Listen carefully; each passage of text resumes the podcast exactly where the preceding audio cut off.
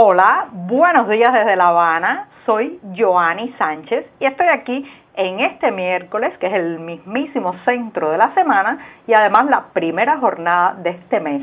Una mañana que ha amanecido soleada, muy cálida y bastante, bastante despejada aquí en la capital cubana, así que voy a aprovechar y abrir de par en par esta ventana 14, no solo para que entre algo de brisa o fresco informativo, sino también para invitarlos a todos ustedes a que se asomen junto a mí a los temas y las noticias más importantes de este primero de julio de 2020, aquí en Cuba. Hoy voy a comenzar hablando de algo relacionado con la transportación, la movilidad. Sí, porque las motorinas, las llamadas motos eléctricas, parecen ser el nuevo vehículo coyuntural en medio de la crisis cubana. También comentaré en un segundo momento las detenciones y las amenazas sufridas ayer por varios activistas, periodistas independientes y disidentes que lograron impedir lamentablemente las protestas por el homicidio de un joven en Guanabacoa y a manos de la policía. También hablaré de la Brigada Médica Cubana en Andorra que está regresando al país, pero todavía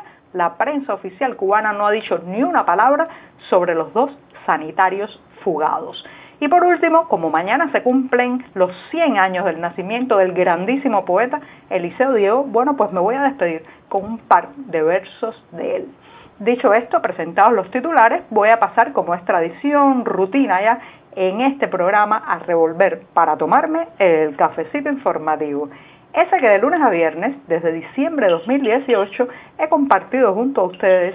breve, recién colado, a veces un poco más aguado o más fuerte, en dependencia del desabastecimiento de café, pero el mío siempre está amargo, sin una gota de azúcar, como saben que me gusta, y necesario.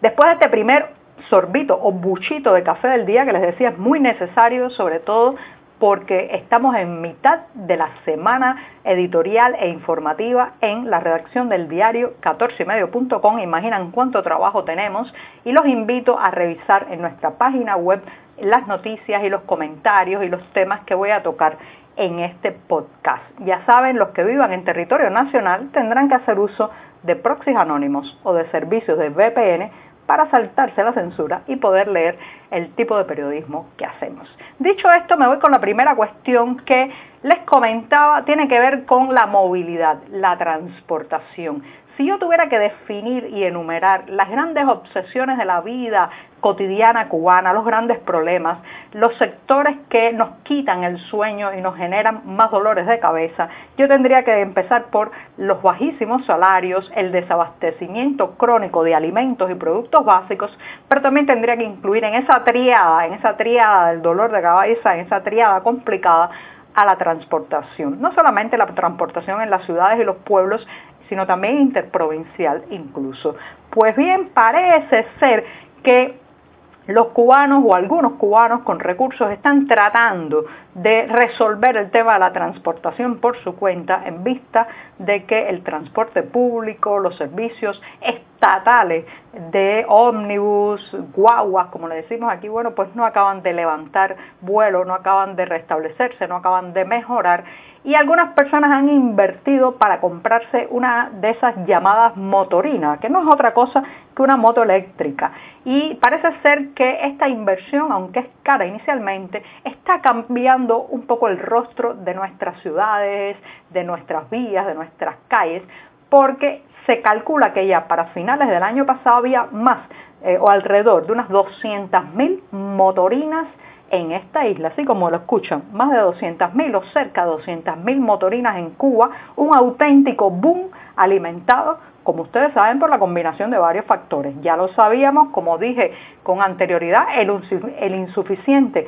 sistema de transporte público, a lo que hay que agregar la escasez de gasolina. Y por otro, que son aparatos, vehículos fáciles de manejar y que, añado a eso, ahora dan oportunidades extras de trabajo, como ya hemos comentado en este programa, que con la pandemia, el confinamiento, los servicios privados de entrega a domicilio han proliferado por todas partes. Y la motorina se convierte en el vehículo de transportación ideal de esas mercancías y productos, no solamente de los negocios privados legales, sino especialmente de todos aquellos que venden en el mercado negro, en el mercado informal. Son caras, eso sí, y muchas de ellas resultan importadas por ejemplo, en La Habana se puede comprar una de estas motorinas alrededor de, por alrededor de 1.500 pesos convertibles, un poco más de 1.500 dólares en un país donde el salario medio mensual ya saben que no supera los 50 dólares. Sin embargo, la gente, como decimos en buen cubano, inventa, pide ayuda a un pariente en el extranjero, revende mercancía en el mercado negro, ahorra, acumula cada centavo y algunos están comprando estas motorinas. Ahora bien, yo quisiera reflexionar sobre el hecho de que cada crisis cubana ha tenido como un transporte que le identifica. Recuerdo, por ejemplo, en los años 80, a pesar del abultado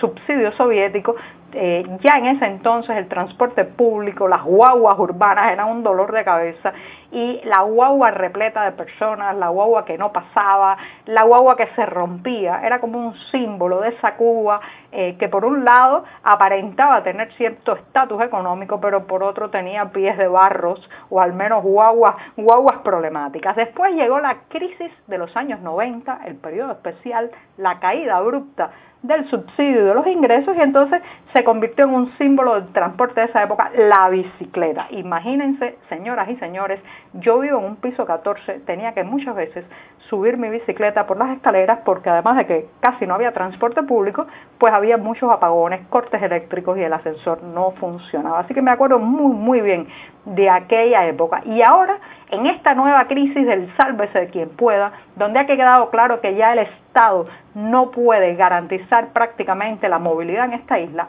ha llegado irrumpido en nuestra realidad la motorina, el nuevo vehículo coyuntural. Ya saben que coyuntural era la palabra, la palabra de orden en el discurso oficial hace unos meses para decir que la crisis y la caída económica era solo algo, algo momentáneo, algo que iba a terminar pronto. Pues aquí sí estamos todavía en crisis y ahora la motorina, la motorina parece ser la solución que algunos se están dando a sí mismos a falta de soluciones globales, nacionales y estatales. Así que los invito a leer un amplio reportaje sobre las motorinas en las páginas del diario digital 14 y medio. Me voy a dar otro sorbito de café antes de pasar al segundo tema del día.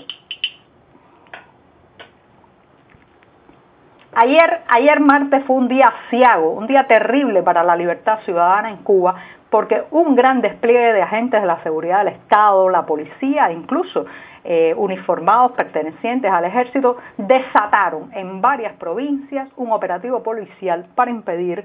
que, eh, bueno, pues disidentes, activistas, periodistas independientes y ciudadanos comunes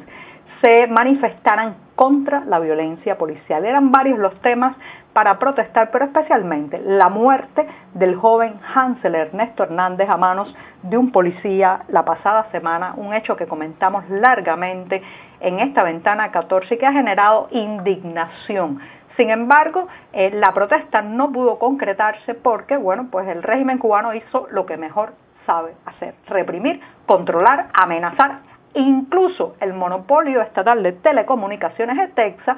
se prestó para convertirse en un brazo eh, tecnológico de la censura y cortó el servicio telefónico y de acceso a Internet de numerosos activistas y periodistas independientes. La incomunicación, la imposibilidad de salir de sus casas, la vigilancia alrededor de los lugares donde se había citado eh, a las 11 de la mañana de ayer martes, reitero, la convocatoria para la protesta pacífica, bueno, pues prácticamente eh, inutilizaron, impidieron cualquier tipo de demostración en las calles. Algunas personas lograron acercarse a la esquina del 23 y L en el Vedado de La Habana, la aurícula izquierda del Vedado habanero, pero claro está, bueno, pues fueron unos pocos y con mucho temor porque el lugar estaba realmente tomado por las fuerzas policiales. ¿Qué quedó demostrado? A pesar de que no se pudo hacer esta demostración, bueno, pues quedó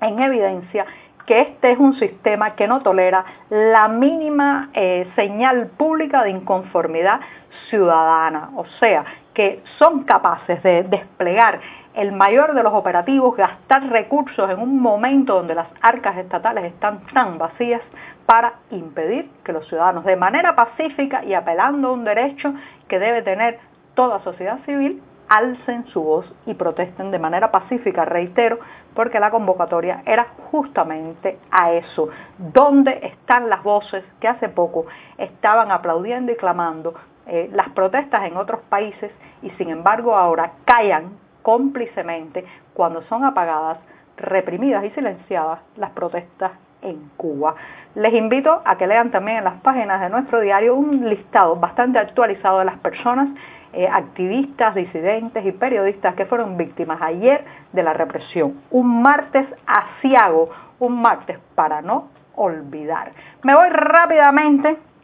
a la noticia de que está regresando, está regresando de Andorra la brigada sanitaria cubana, la brigada de médicos, enfermeras y personal de la salud que estaba en ese país. Ya han hecho el viaje en ómnibus desde Andorra a España salieron en un vuelo eh, presuntamente desde Barcelona hacia La Habana, pero aunque ya están de regreso a la isla o están regresando en la prensa oficial cubana, todavía no hay una sola palabra sobre los dos sanitarios que se fugaron, un médico y una enfermera, que se fugaron de ese país y de la misión médica oficial. Así que ya saben, los recibirán muy probablemente con bombos y platillos, eh, pues harán titulares grandilocuentes, pero nadie, nadie hablará de la escapada de dos de los integrantes de esta brigada cubana oficial en Andorra. Y me despido rápidamente recordándoles que mañana, 2 de julio, se cumplen 100 años del nacimiento del grandísimo